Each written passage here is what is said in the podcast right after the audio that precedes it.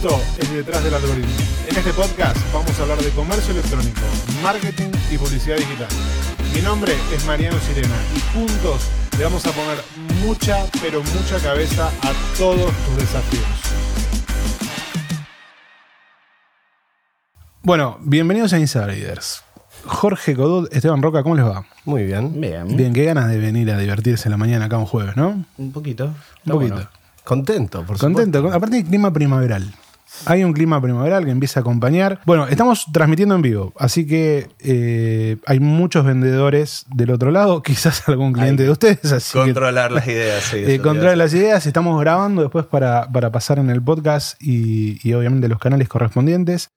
Eh, acá se conecta Juliana desde Estados Unidos. ¿Qué gana, Juli, de conectarte eh, de vacaciones? Pero bueno, le mandamos un saludo. Hoy estaba escribiendo, reactivó hoy. Ah, Ya está activa, ya está activa. Ya, está, ya empezó a joder, ya empezó a joder. Pero bueno, como, como, como buena supervisora de compliance, empieza a joder desde temprano. Muy buenos días, vendedores. Muy buenos días, vendedores. Ahí estamos. Bueno, a ver, lo que nos trae acá. Insiders es una cápsula de, de- detrás del algoritmo donde hablamos de cambios y transformaciones que se producen desde adentro. ¿no? Estas cosas que, en las empresas, en los vendedores, hay cambios que se producen desde adentro. Eh, Yo entiendo que ustedes, por su rol, eh, consultores, expertos en comercio electrónico y, en Mercado Libre y ayudando a, a- a empresas a cambiar, son grandes potenciadores de esos cambios o son grandes impulsores de esos cambios. No son los que hacen que el otro se mueva de su zona de confort. Así que la idea es, en estos 40 minutos, un ratito que tenemos acá en, este episodio, es hablar de cosas que les sirvan a los vendedores. Bien, a través de la experiencia, a través de las dinámicas, el aprendizaje, los errores, los, los éxitos, cosas que se puedan llevar. Y no necesariamente para alguien que labure con una consultora, no, esto es para todos, nuestra comunidad es muy grande y la idea es que se puedan llevar algo, algo que les permita, aunque sea, tomar una pequeña ventaja sobre, sobre su competencia. Así que para arrancar, eh, arrancamos con una pregunta que es común para nosotros, que es, ¿cuáles creen que fueron los desafíos que tuvieron que pasar los vendedores para, para llegar acá? Estructura y rentabilidad.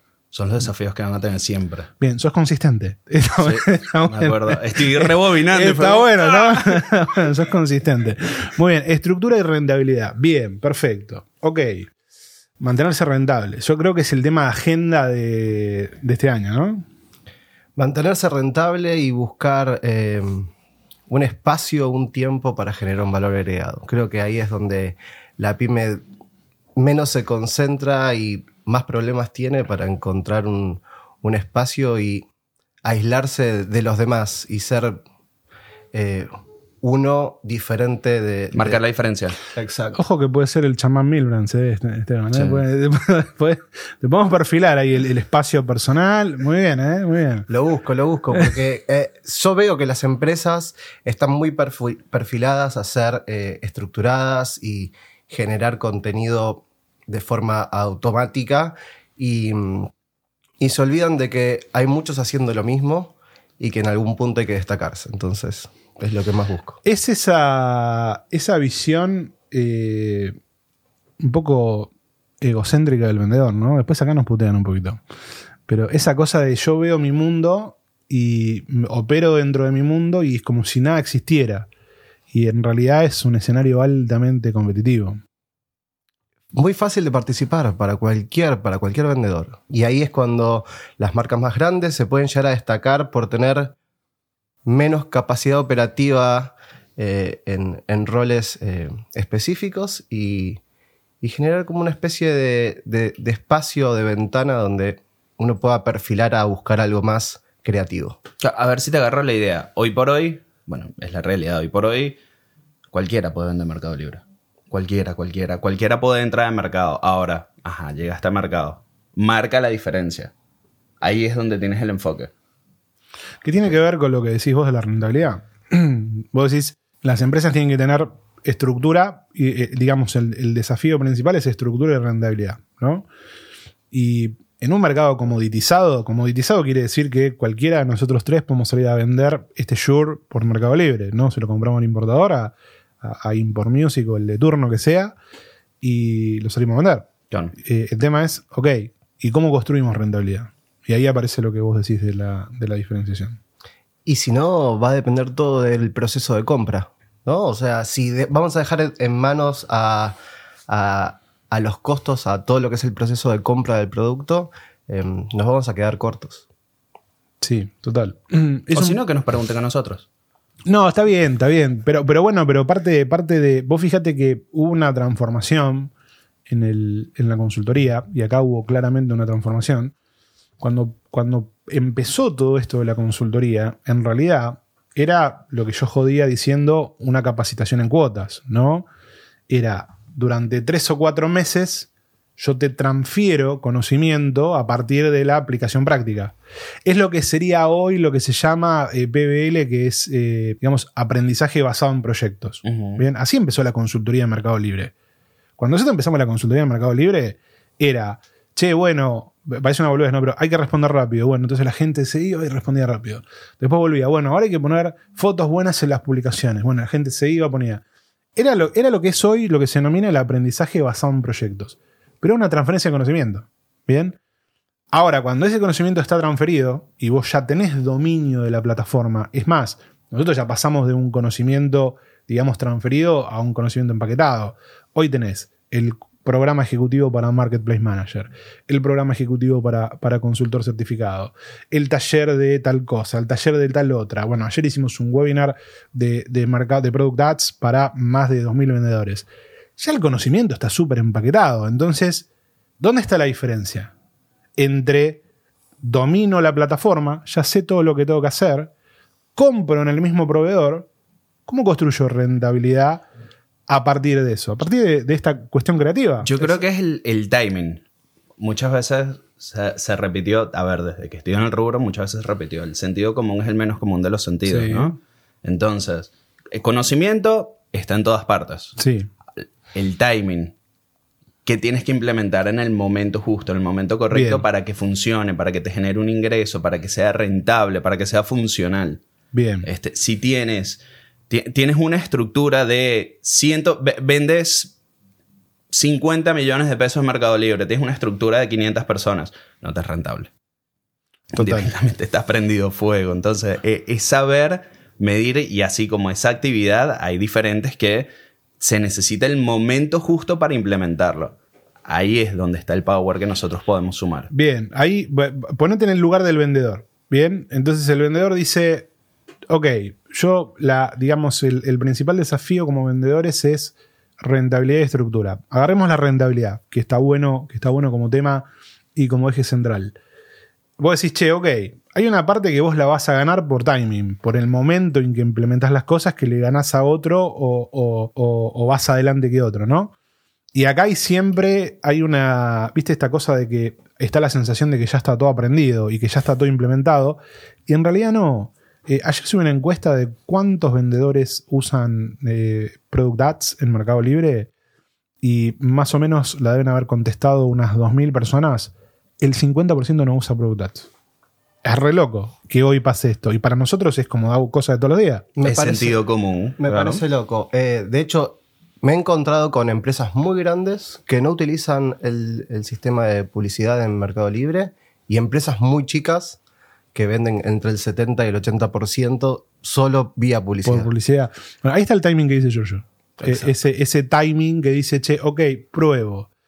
Eh, vos contabas, Esteban, que fuiste a, a hacer la, la capacitación de, de videos cortos a- a. Mercado Libre. Ujú.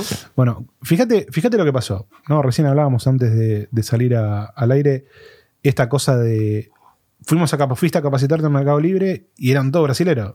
No había un argentino, de hecho, no hablaron en español en toda la capacitación. Así, así van a salir los videos después, ¿no? así, sí. Graciosos. Los videitos, videitos graciosos. Bueno, pero fíjate, eso es una oportunidad hoy para los vendedores. Porque no todo el mundo lo hace, porque no todo el mundo lo usa, porque el contenido todavía no está empaquetado, porque está empezando a moverse. Estamos jugando con esto, con contenidos no empaquetados en este momento. Eh, live shopping, ¿no? Una, Sí. una herramienta que se viene hablando desde hace capaz un año, año y medio. Eh, algunas empresas pueden eh, practicarlo por fuera de las plataformas convencionales, eh, pero todavía cuesta un montón ¿no? encontrar la plataforma que te ayude a hacerlo, eh, encontrar una empresa que pueda, pueda sostener ese tipo de, de módulo. eh, pero me parece como una herramienta de acá al futuro de las más importantes. Total. Y yo creo que es en ese lugar donde está la rentabilidad. Atando al, al punto anterior, ¿no? Al, al punto, al punto donde hablábamos. Marcando de- la diferencia. Y claro, que, que habla, habla lo que, de lo que planteaba Esteban, ¿no? Decir, che, ok, vos tenés que, tenés que darte el espacio para la creatividad. ¿Bien? Y se lo llevo esto a otro escenario, que es el escenario de la publicidad.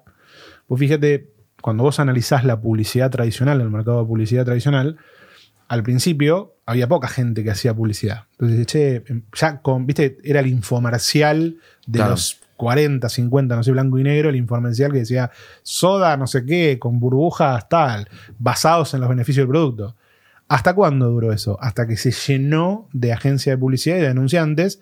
Entonces la creatividad dijo, che, pará, necesitamos creatividad para diferenciarnos. ¿Por qué? Porque si no son todas las publicidades iguales. Empezó la comunicación emotiva, eh, apelando a los valores de marca, bueno, y todas las cosas que andan dando vuelta. Yo creo que el e-commerce está entrando un poco, el e-commerce y la publicidad online está entrando un poco en esa, en esa curva. En la curva donde la creatividad empieza a jugar un rol muy, muy importante. Porque si no sos creativo, estás dependiendo de la plataforma, de la operación, del producto, de la transacción y no hay valor agregado. Estás dependiendo también de la competencia. Porque si la competencia está más adelante que tú, el momento en el que tú vas a vender va a ser única y exclusivamente cuando la competencia esté apagada. Total. Entonces, este, va- vas a tener tus meses de, wow, facturé muchísimo. Claro, facturaste muchísimo porque el otro bajó la persiana un ratito para recuperarse. Te abrió la ventana de oportunidad. Claro, total. exactamente. Entonces con timing. dependiente. Timing, tiene que ver con timing. ¿Y cómo somos? ¿Cómo hacemos para.? ¿Cómo hace Marta que. Marta no, Marta existe, ¿eh? yo les cuento que Marta existe y Marta me escribe. Hola, Marta. y, y hablamos con Marta. Un día la vamos a invitar a Marta acá, acá en vivo. ¿Cómo se hace? ¿Cómo hace un vendedor para ser más creativo? ¿Qué pregunta? No practicada, en vivo, 100%, acá hay que, hay que pensar. ¿No? Ching, ahí me parece que el- está tan fácil, eh, eh, se presenta en bandeja. Hay que estar metido en novedades de Mercado Libre, por lo menos en el aspecto de Mercado Libre. Hoy por hoy hay un panel de novedades que te va tirando toda la información. Eh, es cuestión de leer y estar al día. Ya con eso, ojo, una vez que, se muestra que, que Mercado Libre te habilita, te da la oportunidad, tienes que aprovecharla. Si la dejas pasar, fuiste. Bueno, pero salgamos un poquito de Mercado Libre. Yo soy Marta, ¿no? Vendo, vendo productos de bazar. Estoy en. No sé dónde está Marta, pero estoy en Lanús, ponele, tengo un localcito en Lanús, en una galería. Y vendo, vendo dos, tres palos por Mercado Libre. ¿Cómo soy más creativa? ¿Cómo es más creativa Marta? ¿Cómo puede lograr, eh, lograr que sus publicaciones, su propuesta, su comunicación tenga más sentido? Yo lo primero que veo es que le falta tiempo para tener como esa capacidad operativa de poder generar ese, Bien. e- ese valor agregado. Entonces, cuando mi compañero habla de orden, eh, uno necesita generar orden entre todos sus eh, roles y, y- y lados dentro, de, dentro del trabajo en el e-commerce para generarse un espacio y darse un tiempo a ser creativo. Em, no dejarse someter por la presión del mercado, aunque se entiende que es una pyme y vivimos en un país que, que tiene generalmente muchas eh, situaciones económicas y políticas que, que- que nos cambian la perspectiva, eh, hay que darse un espacio para generar es- este, este modelo creativo. Eh, y está ahí en nosotros saber eh, darle ese espacio con la, con la importancia que tiene. O sea que lo, lo que decís es. Hay- primer punto, hay que ponerlo en agenda. Exacto. Hay que poner una agenda. Este, este espacio es el espacio donde yo lo voy a usar para pensar lo que tenga que pensar de mi negocio. Exactamente, porque si no uno se ve colapsado por lo que está generando el mercado. Precios, eh, competitividad, ir a buscar el producto, importarlo si es, es el caso. em, y no se genera el espacio o la contención con el cliente para decir, em, vamos a generar un, un horario de brainstorming para llevar eh, nuestro canal o nuestra comunicación al próximo nivel. Bien. ese sería como uno de los primeros pasos. Es ¿no? decir, antes de jugar con creatividad, primero tienes que fijar tu estructura. Exacto. Volvemos siempre a lo mismo. Pero comparto. Ah. Bueno, bueno, pero ese es el concepto de. Es, es este concepto. Vos fíjate que por eso, por eso arrancamos de ahí. Vos dijiste, che, necesitas dos desafíos: estructura y rentabilidad. Bien. Entonces, la estructura es la que te va a permitir darte el espacio que dice, que dice Esteban de poder meterte a laburar en tu, en tu negocio, de poder repensar las cosas que te van a generar más rentabilidad. Porque si no te perdés esa parte. Otra vez en el, en el curso de, de Marketplace Manager, en, la- en- en una de las clases, eh, un- empezamos a jugar, estaban jugando con el tema de las, cómo, cómo diferenciarse puntualmente, ¿no? Y un grupo, un grupo de trabajo había, había tirado y dice, che, ok, podemos hacer combos. Yo dije, che, otra vez los combos, déjense de joder con los combos. Publicaciones enriquecidas. Basta, basta. con- Clásica premium. Basta, basta con los combos, ¿viste? Ya, ¿viste? Aparte, como la, la estrategia, un saludo a todos los alumnos de Marketplace Manager. eh, ya está el combo, ya estamos robando demasiado con el combo. Te estás dando cuenta en qué quilombo nos estamos No. metiendo, ¿no? No, está bien, está perfecto. Pero fíjate esto, fíjate esto. Pero él dijo, no, pará, no cualquier combo. Entonces, si yo vendo, por ejemplo, artículos del hogar, vendo cocinas, te meto combo con eh, productos de bazar, por ejemplo. ¿No? Un, set de sartenes, un- una- unas bandejas, lo que sea. Es en esencia lo mismo, pero de alguna manera se dieron, se movieron un paso atrás y están pensando en el cliente. Entonces digo, digo, ¿por qué cuento este, este ejemplo? no? Que todavía estas cosas, lo loco, lo loco, y acá lo pongo, es que todavía estas cosas funcionan. Eso es lo loco.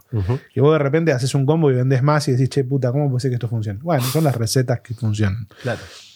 Digo, una, una forma de diferenciarse o el camino, digamos, continuando con esto que, que decía Esteban, primer punto para, para empezar a diferenciarse es ponerlo en agenda. Quizás el segundo punto es empezar a pensar en el cliente, no tanto en mí.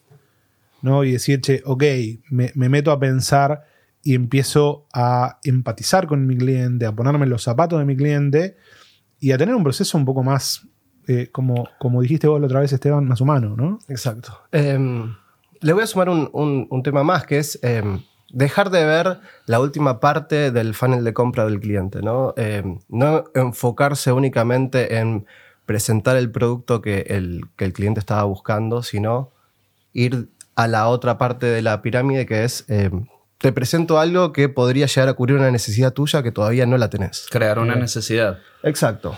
Es que el, el- vos es que cuando, en, en términos de, de embudo de conversión, esto que decía, que decía Esteban, el, el 3% de la pirámide solamente está, está pensando en comprar ahora. Y el 60% no es consciente del problema. ¿Bien? Y particularmente el tráfico más barato es el que no está pensando en el problema. Ujú. O sea que darle, darle, digamos, empezar a pensar en ese cliente, hablar con, con ese cliente, es más barato para el negocio. Claramente. Lo que lleva más tiempo. Y al llevar más tiempo, ya jugás con la paciencia, con las necesidades, con las urgencias. Que a veces pasa que los vendedores dicen, che, quiero vender ya. Quiero vender ya. Eh, a veces yo veo las curvas de crecimiento dentro de la consultora y hay un cliente que, que dice, no estamos creciendo, pero hace un mes que está. ¿Cómo no va a estar creciendo? ¿Qué va a estar creciendo en un mes? El pan de cada día.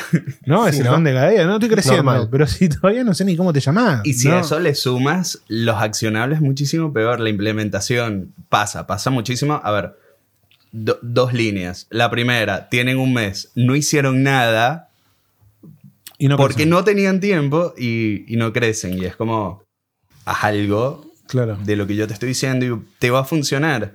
Y el otro caso está justamente lo, lo que decía Esteban de armar agenda, era que eh, muchos llegan, crecen porque pasaron por la ruta básica, es la realidad, Sí. premium, combo, lo que tú quieras. Como no tanto combo, sí se le puede sacar más provecho. Eh, y uno dice, bueno, vamos a empezar con la parte de la creatividad. Vamos a hacer esto, ok. Semana siguiente, ¿lo hicieron? No, no tienen tiempo. ¿Por qué? Porque resulta que la estructura se los está comiendo. Total. No tienen capacidad para hacer eso. Están entregando paquetes, respondiendo preguntas, armando nuevas publicaciones, controlando stock.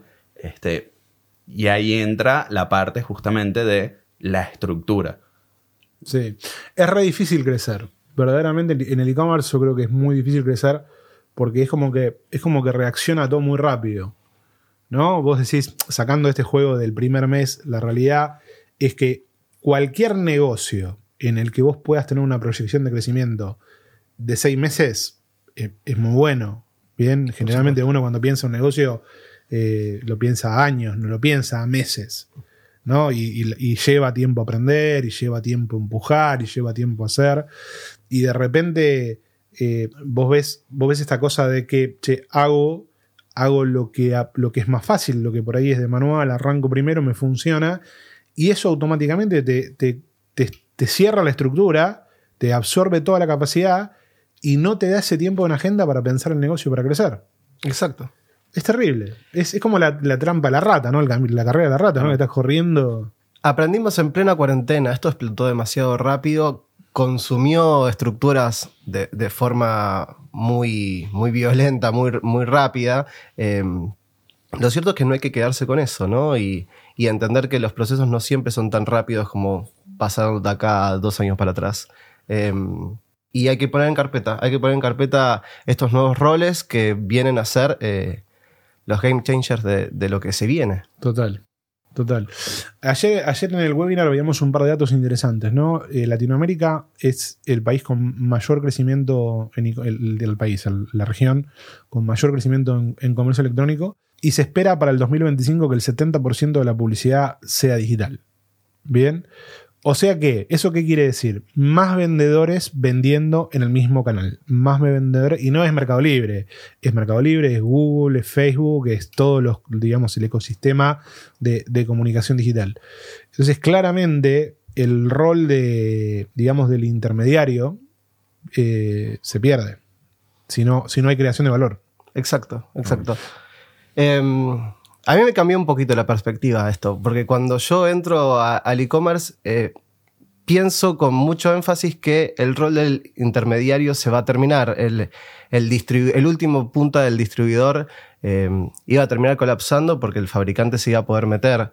Eh, pero la, la verdad es que veo cada vez lo contrario. Veo cada vez hay más vendedores, cada vez hay más distribuidores jugando y de repente empieza a haber cabezas dentro del, de, de las áreas más eh, de, de fabricación y producción que dicen, me interesa que lo desarrollen los demás, me interesa yo ser parte de, de, de una, de una organización que pueda controlar y que pueda eh, facilitar eh, situaciones, pero que los distribuidores sean los que, que lleven mi marca. Costo-beneficio. Pero, imagínate en este concepto, ¿no? De 20 distribuidores eh, o 20 revendedores. Obviamente no van a desapar, no van a desaparecer nunca los distribuidores. A lo que hablo es eh, la necesidad de creación de valor, esto que decías vos al principio. Por supuesto. Y donde hay construcción de valor que a veces no nos damos cuenta pensando en el consumidor.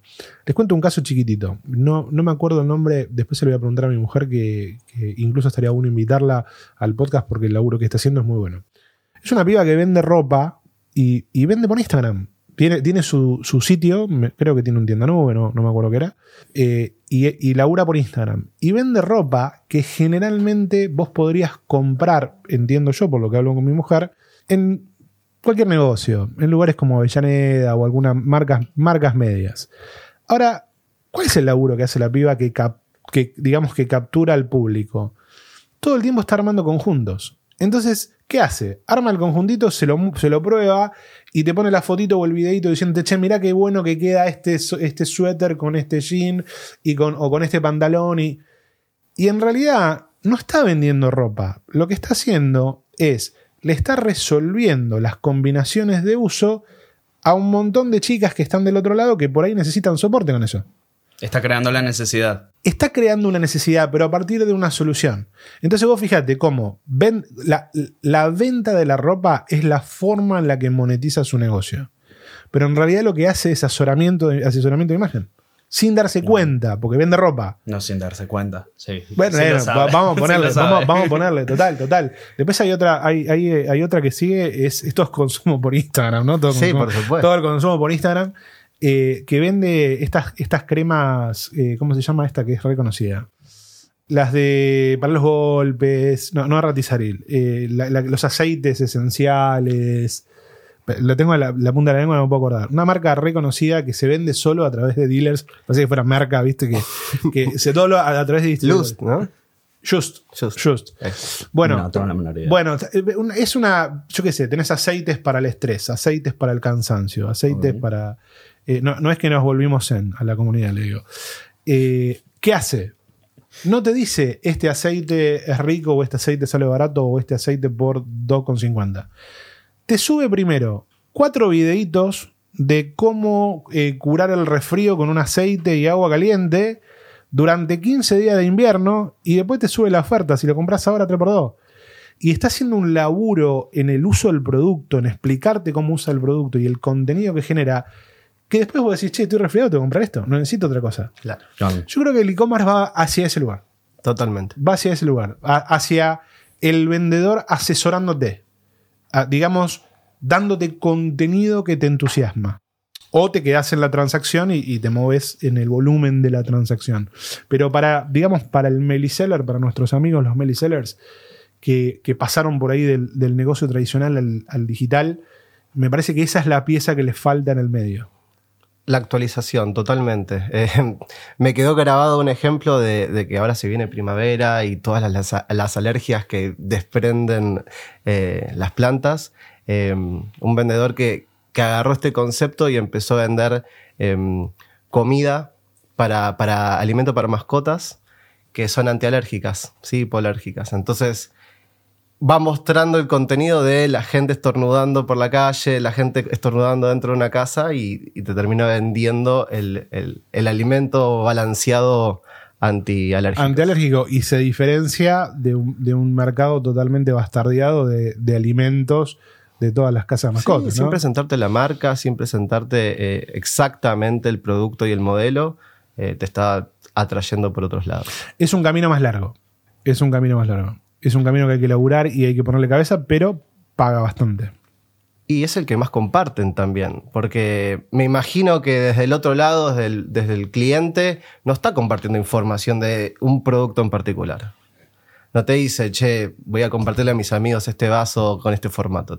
Te comparte el videito de las alergias y Total. Inversiones a largo plazo, me parece. Total, no pero- tienden a ser para nada inmediatas. Para nada. Y no las puedes ver inmediatas porque si las ves inmediatas los resultados van a ser catastróficos.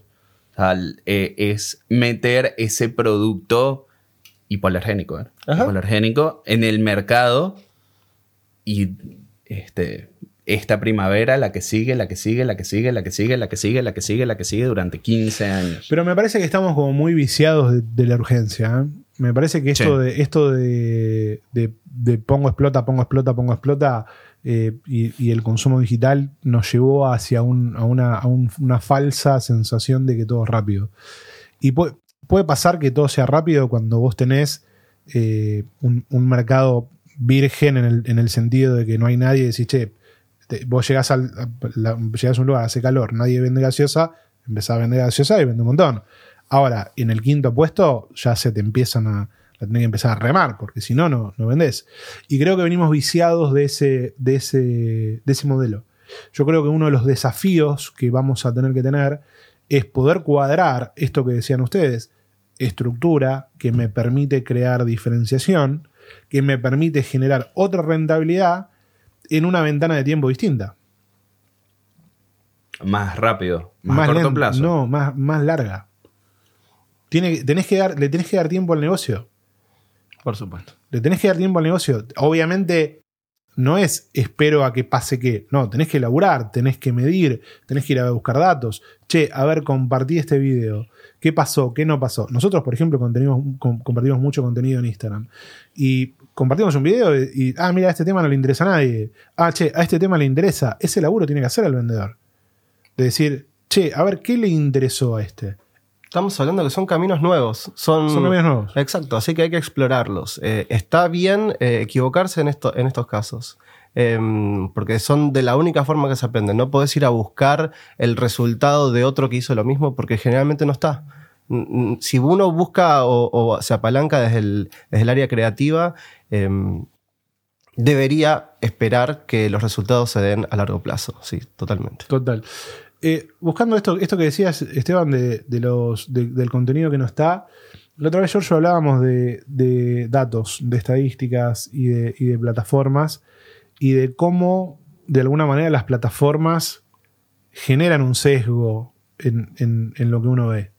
¿No? Cuando vos vas a usar una plataforma como, como Nubi o como Real o, o cualquier, cualquier plataforma de estadísticas de Mercado Libre o cualquier aplicación que tenga estadísticas eh, la, la información está ahí media, media no, no del todo clara. No es precisa. No es, no es del todo precisa y termina, de alguna manera termina confundiendo un poco, me parece.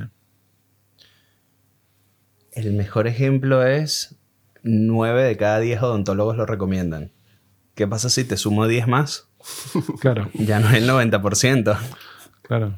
El, ¿Siguen siendo 9 de cada 10, cada 10 más o, o- o baja? Claro. Eh, la falta de precisión genera que uno tome decisiones erradas. ¿Qué es lo que está pasando? No, obviamente no quiero hacer mala campaña. No, ni no, nada, obvio. No, pero, no, no, pero el- sí. li- es que directamente no se puede, es muy difícil conseguir información de terceros. Eh, sin embargo, nos pasó, no, no hay que decir nombre de herramienta, este, en estos días estábamos analizando un competidor, los números eran irreales, 500 millones en 15 minutos. Claro, era... Otro, el, el competidor que lo revisó dijo, nada, listo, vámonos del país. Nos prendimos fuego. Claro. Este, si este chabón en 15 minutos hizo esto, nosotros estamos acá. Estamos pintados. Pero una carita feliz en la pared. Sí, ya. ac- aclaramos que los 15 minutos son una, son una Sí, exageración. no, no, estoy exagerando. Y los 500 No, también. no, Bueno, pero- fue en un día eh, 150. Sí, total. Yendo a los números. No, no daban los números. Claro, entonces, ¿qué pasa? Eh, Eso te lleva a tomar malas decisiones. El- el- por, por eso es tan importante el valor del dato. Algo, me voy a poner un poco, un poco en la parte de venta. Eh, nosotros tenemos la capacidad de analizar el mercado, de revisar, de entender si es errado o no. Y eso puede sumar como aporte para nuestros clientes a la hora de tomar decisiones. Eh, no es lo mismo un dato procesado por nosotros, que sabemos que es 150 en un día, para esa cuenta es irrisorio porque lleva un periodo de 5 años facturando lo mismo, este, a que venga el mismo vendedor, vea ese número y diga, "Fua". Bien. O sea que ponerle, vamos a, vamos a, a mí me gusta aclarar acá de para el que no labura con nosotros. Y el que no va a laburar, Marta no va a laburar con nosotros porque está en otra película. Eh, a Marta lo que le tenemos que decir es, che, cuando vas a buscar datos, mira contexto, mira comportamiento, mira que el número sea progresivo, ¿no? Que si es de 0 a 300, hay algo que pasó en el medio que por ahí puede ser que la información no sea cierta, o no esté del todo actualizada, o haya pasado algo en el camino. ¿No? Eso, eso hay, que, hay que entenderlo y hay que tener cuidado. analizar un poco más. No confiarse eh, de lo que uno ve en primer plano. Este, detallar, entender por qué pasó, por qué él sube y yo no, por qué yo subo Sí. y él no. Este, porque a veces, a veces pasa también que si estás matando el mercado, eres el primero del- de tu categoría y resulta que por cada venta que hacías perdías dinero. No te Ahí, ahí, te metes a la rentabilidad, te metes en una línea de negocio, en- te metes en una cueva que no salimos más de ahí. ganas de meterme en problemas. Sí, pero Sí. es que es la, es la realidad y, es lo- y pasa muchísimo, pasa muchísimo, muchísimo. Este, no, no, no me ha pasado con un solo cliente, me ha pasado con muchos Con que muchos. dices, sí, este, un espectáculo, estoy dominando el mercado. Ajá. ¿Y después? Y el siguiente paso, vamos a ver cuánto nos deja esto. Estás prendido fuego. Bien. Ahí, ahí creo que está bueno. Es que a mí me pasaba antes que cuando yo veía las aplicaciones y no me gustaba el concepto de salir a vender lo que vende otro. No, no me gustaba ese concepto. Hasta hace poco, ¿eh?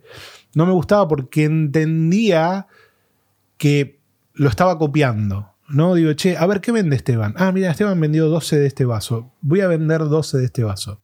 Ese concepto me tiene que ver conmigo, ¿eh? ¿No? porque nuestro, nuestro modelo tiene que ver con entender las, las potencialidades del mercado, pero tiene que ver conmigo particularmente. De decir, che, estoy copiando a otro, vengo atrás. Entonces en mi cabeza no funciona eso. Pero ahora lo empecé a reinterpretar a partir de, de- cambios de enfoque y en realidad el enfoque es, ah, vos vendés de esos, ah, te lo voy a sacar, te voy a sacar el mercado. Entonces pasé un modo, eh, digamos, pasé de un modo pasivo a un modo agresivo. Entonces ahora cuando veo las aplicaciones que antes me, me alejaba un poquito, digo, ah, mira, Jorge vende de eso, 12 de esos, ok, le voy a sacar el mercado. ¿No? Es ese... Sabía que este momento iba a llegar. Vamos, hay que destruir al enemigo. Yo creo que lo provoco yo eso. Porque... Bueno, pero tiene que ver con eso. Tiene que ver con eso de, de- de- de pensarse y decir, che, ok, es otro rol a ver, nosotros siempre desde, desde nuestro laburo, naturalmente lo hacemos, era una cosa que tenía que ver conmigo, una cuestión de visión, de, visión del mercado. Pero, pero tiene que ver, ¿por qué lo traigo esto? Porque tiene que ver con esto de la diferenciación. Bueno, ¿cómo te lo saco? No te lo puedo sacar por precio. Pues si te lo saco por precio, eh, caigo en ese juego que decías vos, tramposo, de, ah, vendo un montón, pero no gano plata. No tiene sentido. No tiene absolutamente nada de sentido. Ahora, cuando decís, ah, ok, ¿y cómo hago para sacarte ese producto y encima venderlo más caro? Me parece que nos te pone como vendedor en un desafío distinto. Porque ahí tenés que pensar, ¿cómo hago para vender al que quiere ese vaso, decirle que eh, ese vaso es mío eh, y, y yo se lo voy a vender y ese cliente es mío? Misteriosamente estamos entrando a los combos de nuevo. A los combos. No, pero No, bueno, que es entendible, ¿no? Estamos en procesos donde se están sumando cada vez más vendedores. Cada vez hay menos productos que no se estén vendiendo en una de estas plataformas. Siempre es, poco probable que lo encuentres, eh, salvo que lo produzcas. Eh, por lo cual, eh, la competencia puede ser una persona, puede ser 15, eh, pero siempre va a estar, siempre va a estar. Y, y la solución no tendría o no debería ser un- una cuestión únicamente de precios. Eh, creo que de hecho es algo que venías hablando vos eh, en la semana, que es eh, cada vez más va a tener que estar eh, regulado el tema de los precios de los Sí. productos. sí, sí, sí, pues si no se van a la mierda. No hay Exacto. forma. Exactamente. Eh, si van a estar regulados los precios, vamos a tener que jugar con eh, estas nuevas áreas, estos procesos más creativos. Me parece que todavía falta. Y falta mucho Para- para, que se para control de precios. Sí. Hay marcas que lo han logrado. Eh, creo que la parte que más domina eso es la, la parte de, de construcción. Este, que hay marcas que han logrado Porque- regular, porque pero tenés ahora. marcas grandes, porque tenés marcas grandes muy bien posicionadas.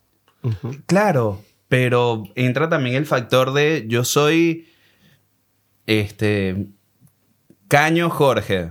Este, les vendo a los dos. Eh, Mariano me compra 200 millones por mes. Esteban me compra 5 millones por mes.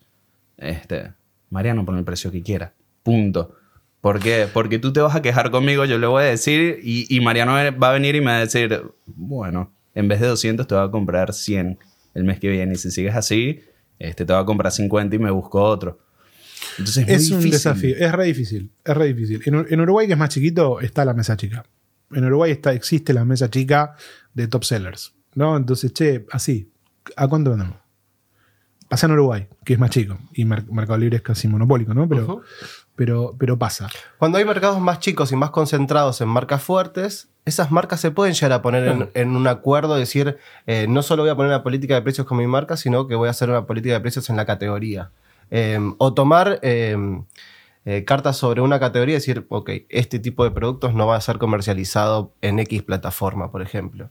Eh, lo he visto, pero no sucede. creo que pase acá. Ah, Pero tiene Está que- buena la pero tiene referencia que a Uruguay. empezar- pero tiene que empezar a pasar. A ver, para el, para el mail seller ir a negociar precios es imposible. ¿no? Por eso hablamos de diferenciación. Pero son varias de las cosas que tienen que empezar a pasar. Porque, porque si no es muy desgastante. El comerciante, el chico, no tiene capacidad de ir a pelear como una, como una, una empresa, una corporación que está pensando en, en- la estructura. Las empresas tienen como dos, dos grandes estructuras. La, la- la parte de la empresa que es de misión crítica, que atiende lo que hay que hacer, y la parte de empresa que es back office, que es la que piensa la empresa. ¿No? Para que se den una idea, mil Urances, 60% eh, misión crítica, 40% eh, pensamos la empresa para adentro. Un comerciante, un seller, es 98% misión crítica, 2% para adentro. No tiene tiempo de ponerse a pensar, eh, uy, si me siento con este, si me siento con el otro. Eso tiene que pasar arriba, tiene que pasar las marcas. Es una responsabilidad de las marcas. Yo las pongo así de, de- una. Para mí es una responsabilidad de las marcas. De las 3 o 4, 5, 6 marcas de la categoría. Si se sientan eh, Whirlpool con Samsung, con este, con el otro, y dicen, che, las heladeras no bajamos de acá y después obviamente que gane, que gane el mejor, pero de acá no bajamos, en un ratito acomodate el mercado. Eso que acabas de decir de, de que gane el mejor, eh, creo que es el concepto de la empresa grande que debería empezar a ver. Eh, que se dejen de pelear los distribuidores por precios y que empiecen a ofrecer mejor el producto eh, con variantes que le sean más eficaces al, al- cliente y que no sea solo un tema- de precios. Total, hay que salir del precio. Y la forma. Bueno, fíjate que volvemos a este tema de la rentabilidad. Eh, obviamente, porque la, la el precio está, digamos, la rentabilidad, ¿dónde está? Entre el precio de venta y el precio de compra. No hay mucho margen. Exacto. Menos costos y todas las boludeces del medio. Pero está, o cobras más caro o compras más barato. Ahora, la compra tiene un, un límite. Desde un punto no, no puedes empujar más. Salvo que tengas volumen, que vos decías, che, compro 200 millones. Bien, pero la realidad es que puedes construir para arriba. Y ahí es donde me parece que se tienen que poner los vendedores. ¿no? Estaba, estaba pensando cuando hablábamos de los vasos y digo, por ahí el tipo que vende vasos de whisky tiene que hablar de whisky, no de vasos. ¿No? Veo, veo el bar atrás, así que Te eh, inspiró. me, me inspiró. ¿no? Eh, o el tipo que vende copas de vino tiene que hablar de vinos, no de copas. ¿No? Y, y por ahí el que vende whisky tiene que hablar de estilo de vida, no de whisky.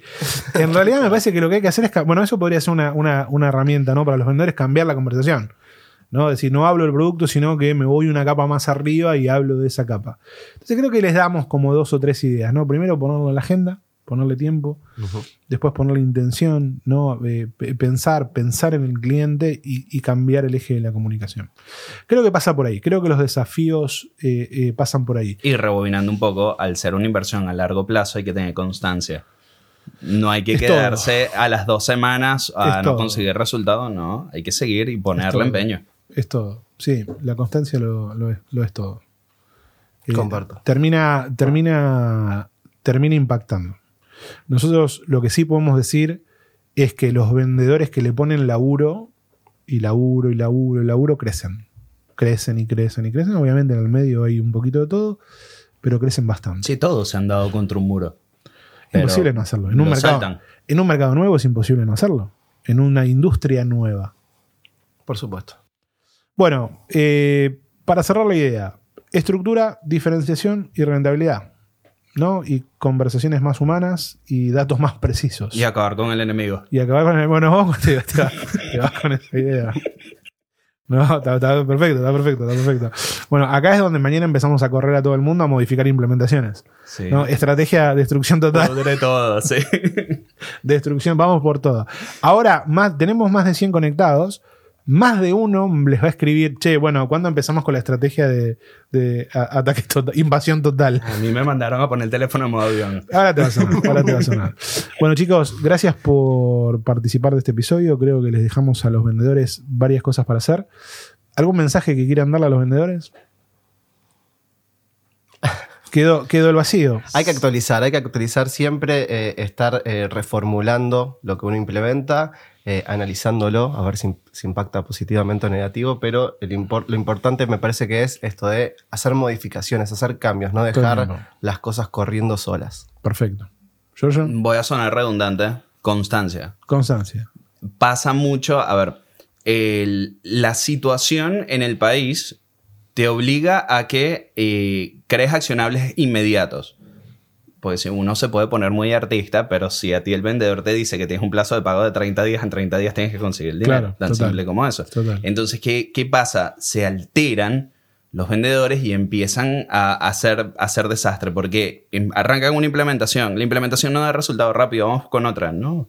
Dale, Sigue, mantenelo. Sé constante Sí, este, y vas a conseguir el resultado. sí. Pero no cambies de golpe porque es arrancar de nuevo una y otra y otra y otra vez. ¿Te acuerdas el que no, no, no voy a decir el, no voy a decir el nombre, pero ¿te acuerdas el que vendía lencería que nos contrató porque tenía que cubrir un proveedor a fin de mes y no sabía, y no sabía cómo hacerlo? Sí. Y nosotros nos enteramos de eso a la mitad del camino. Dijimos, pero mirá, no, no somos la. Eso es un prestamista, ¿no? Nosotros, nosotros somos una consultora. Claro. Te los compro yo, así que. Total. No, pero mirá, mirá qué loco, ¿no? El tipo, el tipo que hace. Eh, se ve que hizo compras pensando en una tendencia de ventas que no se produjo.